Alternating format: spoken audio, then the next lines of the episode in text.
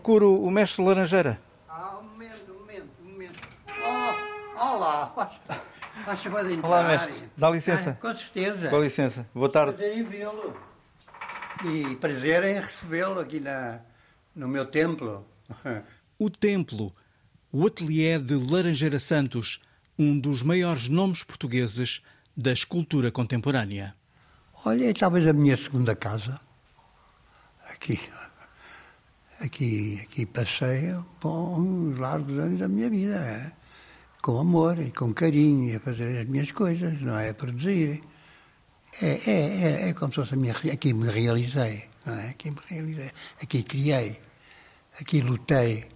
Mestre Laranjeira, como é tratado, tem 91 anos e está há mais de 50 no Complexo dos Corucheus. É efetivamente um pioneiro Entrou em 1970, ainda antes da inauguração. E é um pioneiro da ideia. Naquele tempo fez parte do grupo que propôs à Câmara Municipal a criação de um centro cultural pluridisciplinar para jovens artistas. Eu e mais colegas meus, não é, artistas, tínhamos um grande problema quando saímos da escola não ter onde trabalhar, não é? Ateliês não haviam.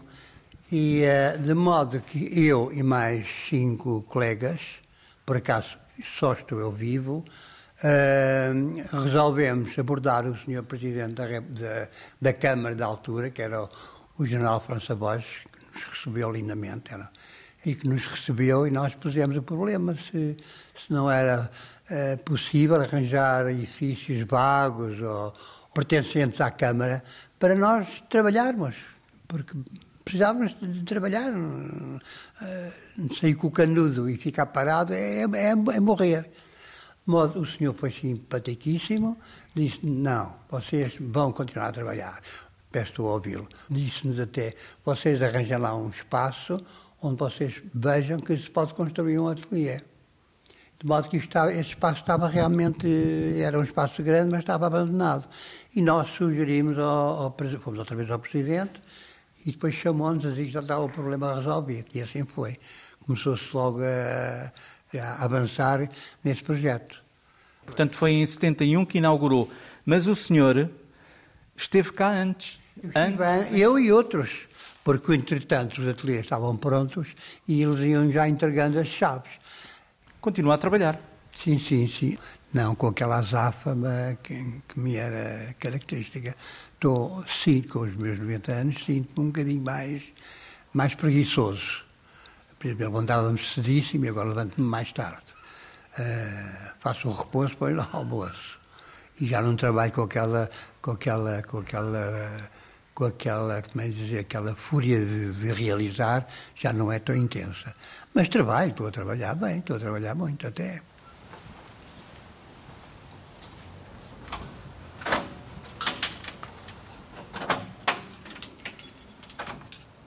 No andar de cima, a dois passos do mestre Laranjeira, fica o ateliê atribuído a Salomé Lamas. Olha, o meu ateliê é um local de trabalho. é um local de trabalho que deve ter a possibilidade de fazer pausas, deve ter possibilidade de ter ambientes mais intensos, possibilidade de receber, eu acabo por colaborar com diversas pessoas, por isso de receber eh, colaboradores. E tem que ser um espaço que de alguma forma tenha funcionalidades. Um, Consegue-se um certo sossego dentro do zum, zum da cidade, ou seja, se caso estivéssemos uh, no meio do chiado, não seria uh, tão confortável. E hum, o bairro de Alvalar é sossegado e eu acho que isso é prezado por toda a gente, as pessoas são respeituosas, um, faz todo sentido ter uma galeria aberta lá embaixo, promover atividades aqui.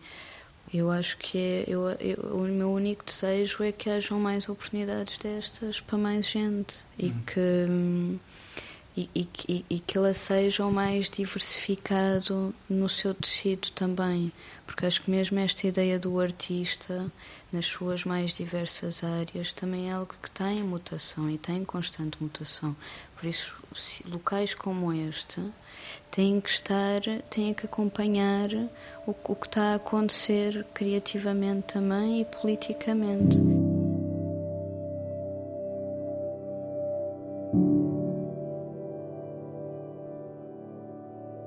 Salomé Lamas tem 34 anos.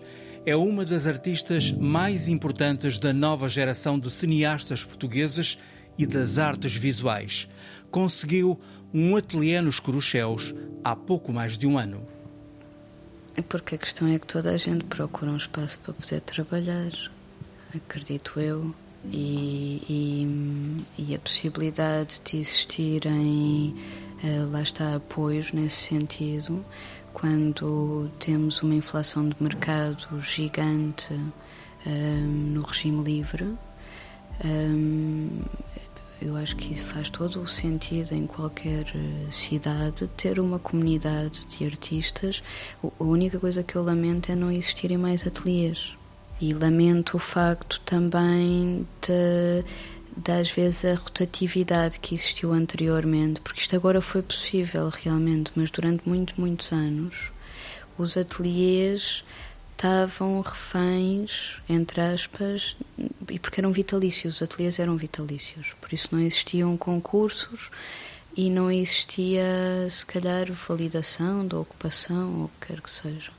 No essencial, a missão dos ateliês municipais dos Corucheus mantém-se, tal como há 50 anos.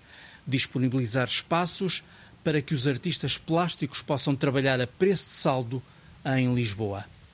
Portanto, os maiores, eu julgo que anda em redor de 200 euros por mês, que são os de escultura e os de maior área, e eu penso que os mais baixos não chegam a 100 euros por mês. Laurentina Pereira é chefe de divisão de ação cultural da Câmara de Lisboa além do preço ser muito competitivo, é também a vantagem de estar num lugar de cultura, não é? E de criação artística, que isso tem, obviamente, potencialidades não mensuráveis só do ponto de vista é barato, não é? É também isto abre um mundo de possibilidades e de inspiração. Para conseguir um preço de amigo, os artistas candidatam-se aos concursos para arrendamento de ateliês.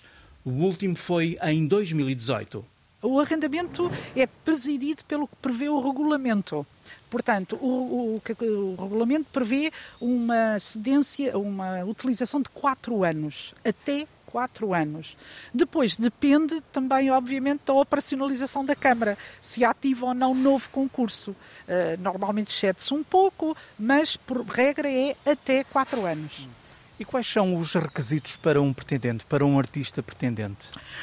Olha, o, o, regulamento, precisamente porque também quer refletir a realidade que são estes ateliês e outros que, a, que o município tem, tem mais um, um bloco nos Olivais, de quatro, mas bloco pequeno e, e totalmente dirigido à escultura, mas no fundo este regulamento também pretende eh, refletir o espírito que se quer para os ateliês. E, portanto, permite, diria, quase tudo porque se quer. Mas o currículo é importante ou não? Claro que sim.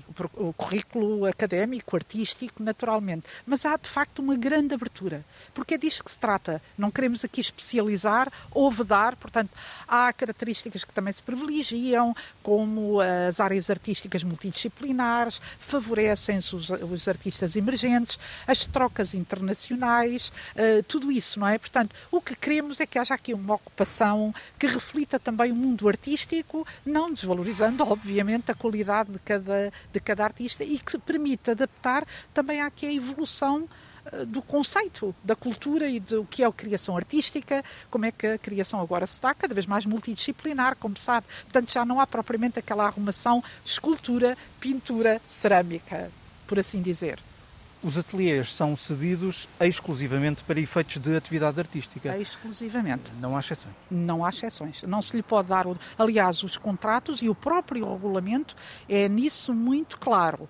Não pode haver cedências a terceiros, não pode haver usos diferentes, nem, outra, nem o desenvolvimento de outra atividade que não aquela que está prevista no regulamento e no programa do concurso. De todo modo, é possível haver candidaturas coletivas é possível, mas isso fica à liberdade de quem submete a candidatura. Portanto, isto não é um ateliê por artista, mas pode ser um ateliê para um coletivo de artistas. Também temos aqui alguns casos. Há muita procura? Muita procura. Imensa procura. Porque não é só. Portanto, haverá muitos excluídos também. Haverá muitos excluídos. E porque posso dizer-lhe, o último, o último concurso que abrimos para 47 ateliês, o que foi um número absolutamente inédito, nunca a Câmara lançou. O último foi em 2018. Exatamente, nunca a Câmara lançou um concurso desta dimensão, tivemos quase 300 candidaturas.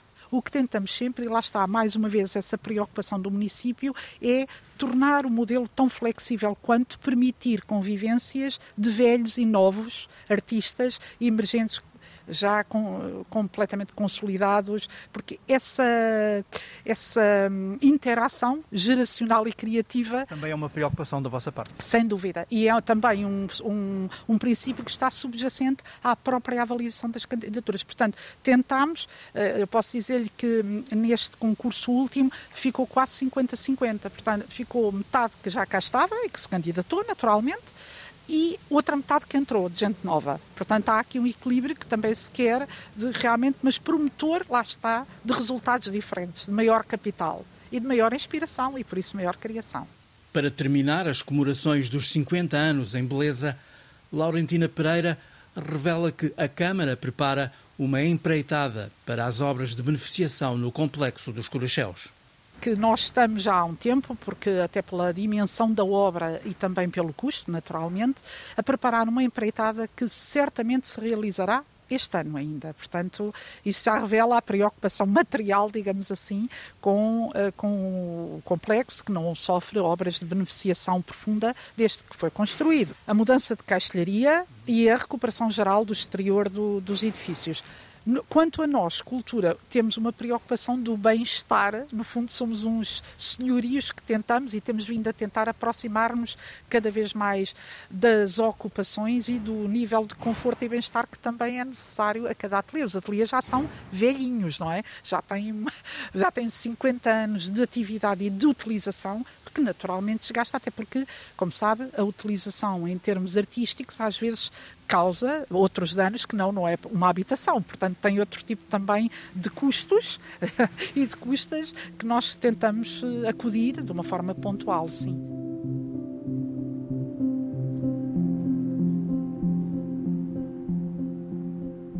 Estamos no coração do bairro de Alvalade, num lugar inesperado, improvável e certamente para muitos desconhecido.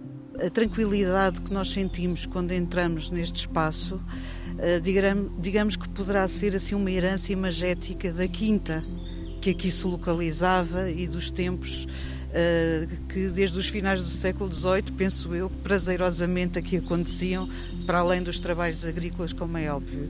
A historiadora Ana Isabel Ribeiro é a nossa guia. Estamos cercados por um pequeno jardim com sombras, bancos de madeira e um quiosque recente. Estamos, portanto, numa espécie de retiro no meio da cidade, um lugar apetitoso para se pensar na vida ou para folhear um livro ao fim da tarde, até porque temos uma biblioteca à nossa frente. A Biblioteca dos Corucheus, ou o Palácio dos Corucheus, uma antiga moradia apalaçada que quando foi adquirida pela Câmara em 1945, fazia parte da Quinta dos Corucheus, uma quinta muito antiga, sendo que até à data não há uma explicação para a origem do nome.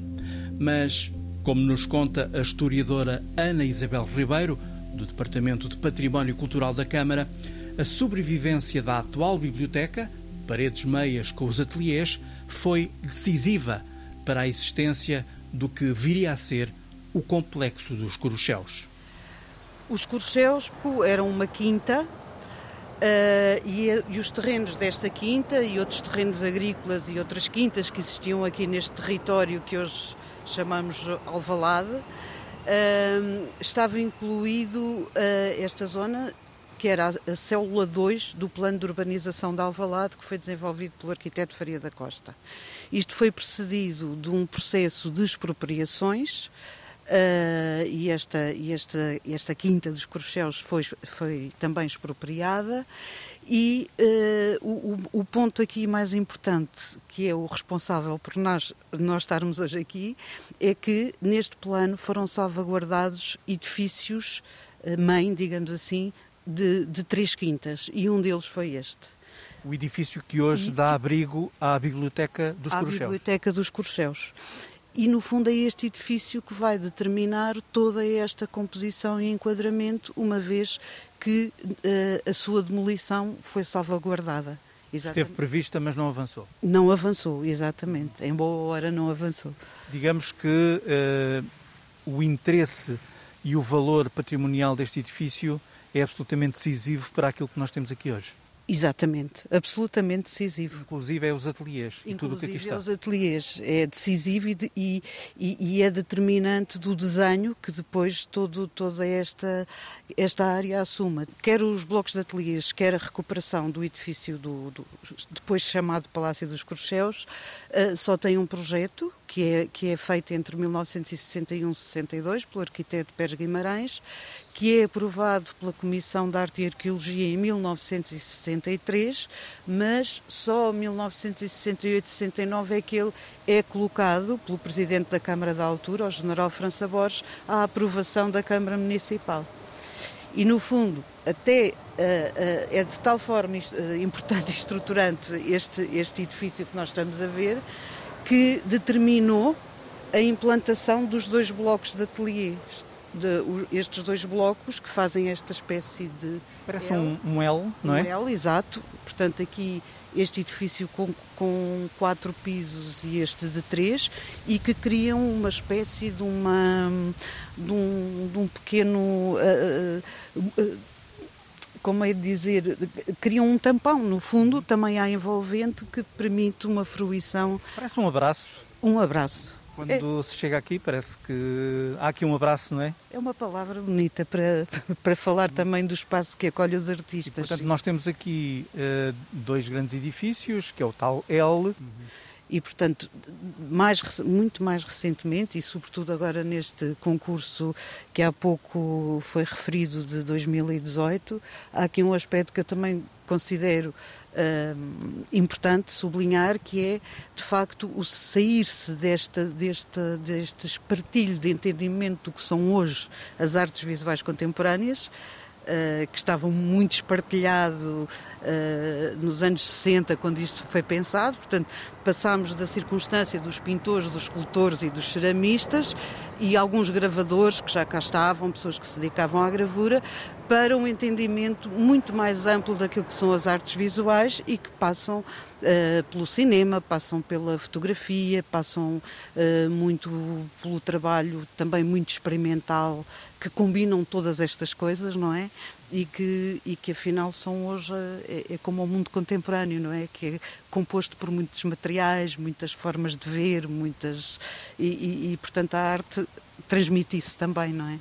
Cá está ele, à nossa frente, o edifício em forma de L, dois blocos, como que a dar-nos um abraço de boas-vindas. Construído de raiz, foi inaugurado a 3 de agosto de 1971 pela Câmara Municipal de Lisboa. Um verdadeiro laboratório de arte experimental. E não é possível falar de arte sem falar da Galeria Quadrum, que abriu em 1973. A vanguarda lisboeta do pós-25 de Abril passou por aqui.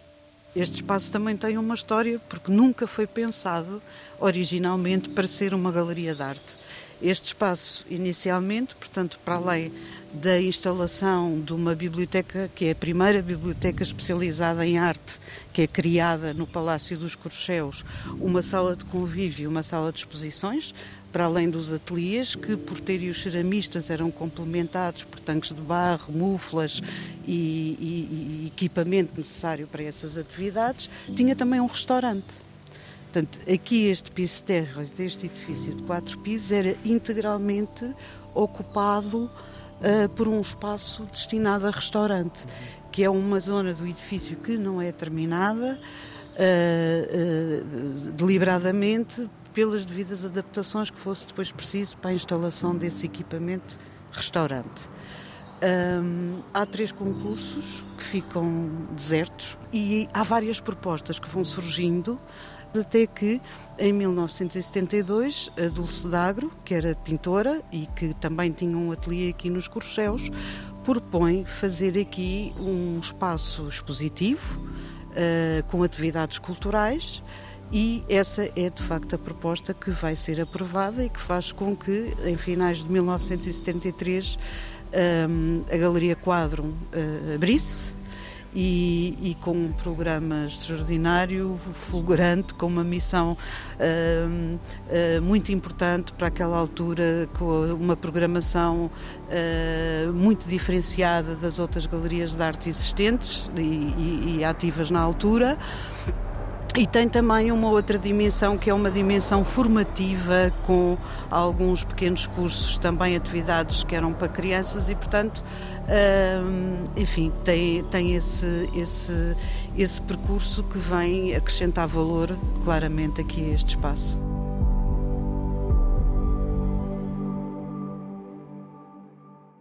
Eu pertenço à lista de artistas que entrou no primeiro concurso uh, em 2010. Bruno Sidra, o escultor de ferro. Eu acho que o material que eu, que eu utilizo para construir, vá, digamos, é quase sempre o ferro. Eu quase sempre penso as coisas construídas em ferro. Essa é a minha maneira de ver o meu trabalho de escultura. Bruno tem 39 anos e está nos Corucheus há 11. Bem, eu sou de Lisboa, já trabalhava há alguns anos eh, quando me candidatei e quando entrei para aqui. Por isso, eh, este era um núcleo já conhecido entre os artistas e entre os, os as pessoas da cultura, porque tinha a Quadrum, era um sítio onde se vinha ver exposições e toda a gente sabia. Que... Quadrum é a galeria que está aqui debaixo. Sim, a galeria, a galeria do, do resto de chão. Um, por isso, todos nós em Lisboa já conhecíamos o complexo dos Cruxeus. E o que é que o motivou a vir para aqui? Eu, eu tinha acabado a faculdade há relativamente pouco tempo, curso de, de Belas Artes, de Escultura, e tinha, e tinha passado esses primeiros anos em estúdios partilhados, em espaços com, com menos condições, e pronto, chegou uma altura que o próprio trabalho já não, já não era possível fazer em sítios muito pequenos, em espaços muito pequenos, e vi esta oportunidade de poder ter um, um estúdio camarário só para mim e, e, pronto, e assim, e assim foi. As condições, uh, incluindo, portanto, um contrato de arrendamento, uh, são, são favoráveis. Uh, isto é uma oportunidade, de facto, para quem, para um jovem artista que queira começar a fazer, que queira começar a trabalhar. Sim, sem dúvida. As rendas são relativamente acessíveis. Uh, temos que pagar, para além da renda, as, as contas de, de, de eletricidade e de água, uh, mas nunca, ou melhor, eu, acho que nenhum jovem artista conseguiria arranjar um estúdio ou conseguiria pagar um estúdio em Alvalade por, por estes valores. Uh, e de facto isso faz muita diferença. Ainda assim, o que é que falta? Falta-lhe alguma coisa de essencial? Uh, não, eu, eu, se calhar não sou um bom exemplo, não, não, não serei um bom artista para, para colocar essa questão, uh, porque hum, eu gosto desta. Hum, gosto deste isolamento. Eu acho que o edifício, ou hum, digamos a tipologia do edifício, permite isso. Cada um de nós trabalhar no seu espaço, sem qualquer tipo de contaminação dos vizinhos. Uh, essa, eu acho que esse quase vá, digamos, desenho modernista, quase de unidade habitacional, em que nós entramos numa porta, eh, a mim favorece-me bastante. Eu gosto de estar sozinho e gosto de, e gosto de, que o estúdio seja o sítio onde eu não contacto com mais ninguém, a não ser com o meu trabalho.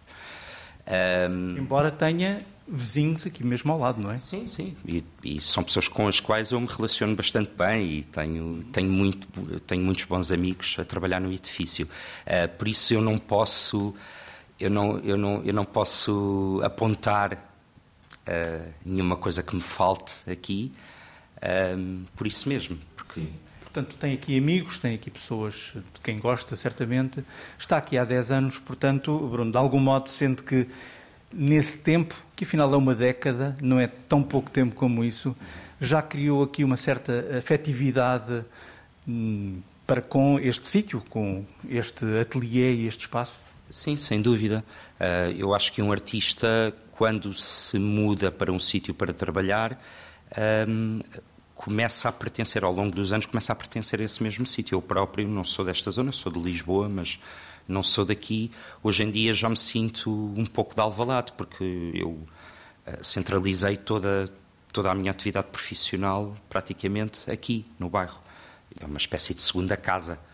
Eu, eu estou aqui todos os dias, entro cedo, uh, trabalho desde, desde manhã cedo, uh, por isso já nem. Quer dizer, já pertence a mim, já pertence ao meu trabalho e à minha obra. Uh, não consigo já separar a pessoa que eu sou deste sítio, deste espaço e concretamente do meu estúdio, deste meu estúdio.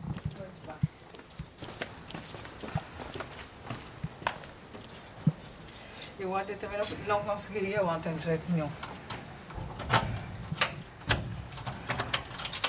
Eu passei o dia em reunião e foi impensável. Não conseguia estar aqui.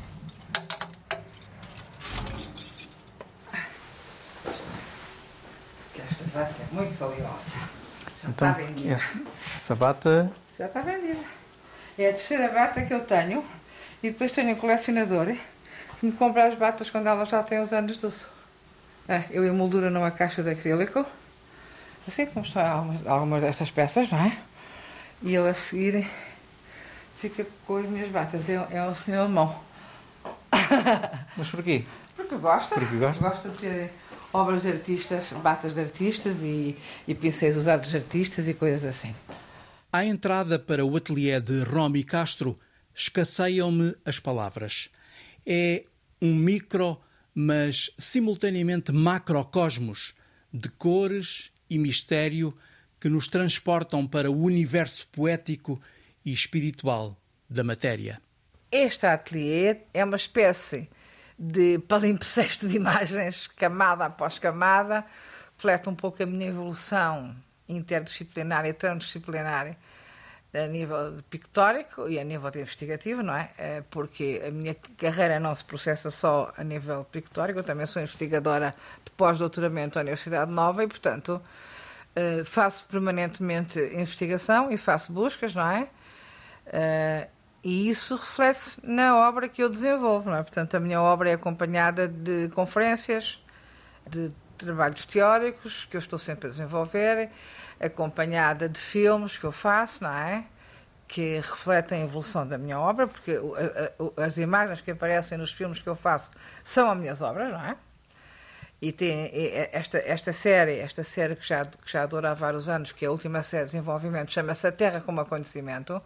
E Terra como Acontecimento reflete esta investigação geofilosófica sobre as matérias da Terra, não é? Isto que está aqui a ver, tudo é matérias da Terra. Uhum. E estamos a falar de matérias de todo o mundo, no sentido global do termo. Piras e piritos que vêm da África do Sul e da América, uh, carvões fósseis que vêm do Brasil, dos Estados Unidos, que vêm uh, da Sibéria, que vem de Portugal, que vem de todo o mundo. Na realidade, o, carvão que eu uso, quer o vegetal, quer o mineral, vem de todo o mundo. Uh, terras negras de vários países também da Europa, terras brancas, que vêm também de, de alguns países, os cristais do Alasca. Portanto, são matérias que vêm de todo o mundo que precisam depois de uma preparação específica para uh, porque elas vêm em pedra, não é? geologicamente falando, elas precisam depois de uma preparação. Essa preparação implica muitas na sua redução até a mais ínfima partícula, que é a redução a pó, ou até à redução a grão, a ínfima partícula dessas matérias geológicas. A arte de Romy Castro torna visível o invisível nas matérias.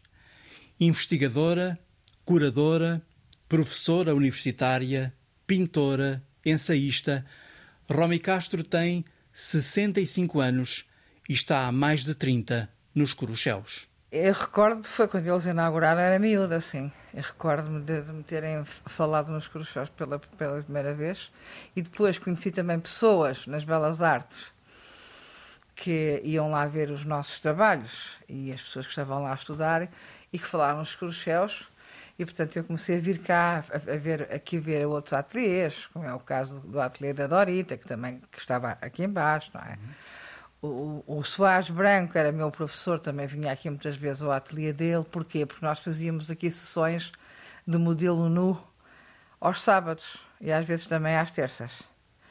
E, portanto, ele, como era meu professor, também me convidava para vir cá fazer o desenho de modelo nu que era uma cadeira que nós tínhamos nas Belas Artes, não é? Para vir cá fazer também o modelo nu aqui aos Cruzeus. Portanto, também conheci os Cruzeus através dele mais uma vez.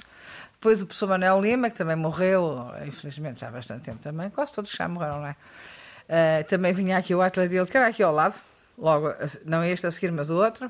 Então também vinha cá o ateliê dele também para fazerem modelo e para, e para desenharmos também a, aquele também fazia muitas vezes aqui. Portanto, na realidade havia aqui professores que eu tinha nas Belas Artes que estavam aqui e que também havia este, este intercâmbio cultural entre a Faculdade de Belas Artes dos Cruzeus através, neste caso específico, era da cadeira de modelo nu, não é? Pronto. E depois o Dil, que já estava aqui, também conhecia através da pintura, que ele fez uma exposição de pintura nas Belas Artes, lá na, na, na, na galeria. E também gostei, gostei muito da pintura dele e também depois comecei a vir para cá trabalhar com ele porque também me identificava com a pintura dele na altura, não é? Portanto. Para além desses uh, fatores todos que me falou, o que é que a motivou a vir para aqui? Olha, porque gosto de, para já uh, ter um ateliê só nosso é um espaço de privilégio de, de, da mente, não é? Ou seja, nós estamos a pensar num espaço onde podemos interagir com tudo que o nosso pensamento delineou, não é? Como esboço e como, como metodologia. E depois é como dizia Nietzsche, ter um ateliê é um pensadouro, é uma, é, é, é uma espécie de pensador. Nós estamos aqui com a porta fechada ou com a porta aberta ou meio aberta, não é? E podemos dar asas à nossa imaginação a vários níveis. Eu, por exemplo, aqui neste caso específico, Faço aqui a pintura, faço aqui alguma escultura, não toda, porque quando são peças muito grandes não posso fazer aqui, porque o espaço não comporta, nem tenho as máquinas, mas faço muito da minha investigação aqui, por exemplo, não é? Romy Castro, Laranjeira Santos, Salomé Lamas, Bruno Sidra, diferentes gerações de artistas para quem os ateliês têm tido ou virão a ter um papel fundamental na sua produção artística.